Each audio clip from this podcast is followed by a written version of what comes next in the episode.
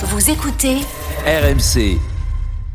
Euh, T'es en Donc, finale oui. de Coupe du Monde pour la deuxième euh, Oh, de suite. Et euh, les deux plus grands joueurs de l'histoire de notre football tournent le dos à la Fédé.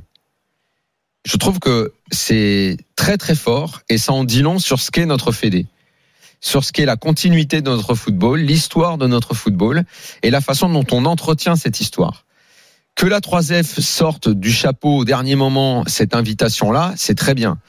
Mais pendant combien d'années, et Louis nous le racontait, pendant combien d'années, on a tourné le dos à toutes les générations d'anciens joueurs, notamment à celles des années 80 Pendant très longtemps. Donc que certains en aient gardé une petite rancune, je peux les comprendre. Que certains y aillent là maintenant, et franchement, vu le nombre qu'ont accepté, euh, vraiment, c'est c'est- c'est- c'est- c'est peu. C'est peu, et c'est Ah oui. marquant. Mais j'en reviens à nos deux plus grandes stars, parce que c'est ça, moi, qui me choque. C'est vraiment les deux plus grands joueurs, les deux numéros 10, les deux joueurs qui ont été le plus aimés dans ce pays, à deux générations différentes. Euh, le premier qui a marqué ma génération, le deuxième qui a marqué la tienne, Walid. C'est le trait d'union de, de, de, de, notre football. On a, je peux parler de ce que je sais, je sais beaucoup moins pour Zidane, mais Platini ne vient pas. Il ne vient pas parce que la FIFA, évidemment. Mm. Et Attention, il a aussi refusé l'invitation de Macron, hein, je- qui j'y voulait viens, l'emmener j'y viens, avec j'y lui. viens. euh, J'y viens. Non seulement donc, non seulement donc, il ne, il, il- alors, il ne vient pas parce que la FIFA et Infantino le traître. Il ne vient pas parce que Noël Legrette et la 3F. Noël Legrette qui mange dans la main de Gianni Infantino le traître. Noël Legrette qui n'a jamais soutenu le plus grand joueur de l'histoire du football français. Jamais, jamais, jamais. Il l'a toujours méprisé, maltraité. Ça en dit long sur ce qu'est cette personne. Et ce qui fait également qu'autant de gens lui tournent le dos. Manu Petit, par exemple, qui est avec nous, euh, pourrait en parler des heures, et d'autres joueurs euh, français. C'est dire ce qu'est cet homme-là quand même. Et Platini ne vient pas. Ensuite, troisième raison, pour le Qatar, euh, par qui il a été espionné. Il a d'ailleurs déposé une plainte par rapport à cette affaire-là. Il est allé quand même jusqu'à refuser l'invitation du président de la République. C'est quand même pas rien.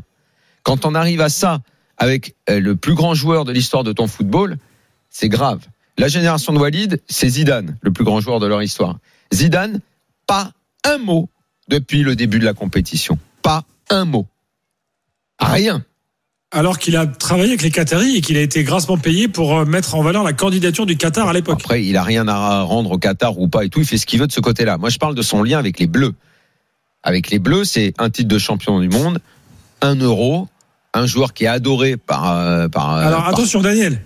Peut-être peut-être que volontairement, il s'est dit, dans la mesure où je peux être le successeur de Deschamps, mieux vaut que je reste en retrait et que je ferme ma bouche. Écoute, c'est probable. Ça peut être une après, théorie. après, écoute, Gilbert, écoute, écoute, va- écoute, c'est c'est probable. Moi, je vais te dire un truc. On est vendredi à 48 heures de la finale, donc à 22h46, j'en ai rien à foutre d'une polémique et on ira me traiter de traître à la nation et tout ce qu'on veut.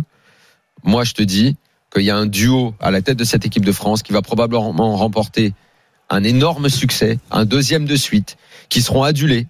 Deschamps sera un héros national. Mais moi, je dis, avec son compère Le Gret, que si les deux plus grandes stars de l'histoire de notre football ne sont pas là-bas, c'est que ces deux-là,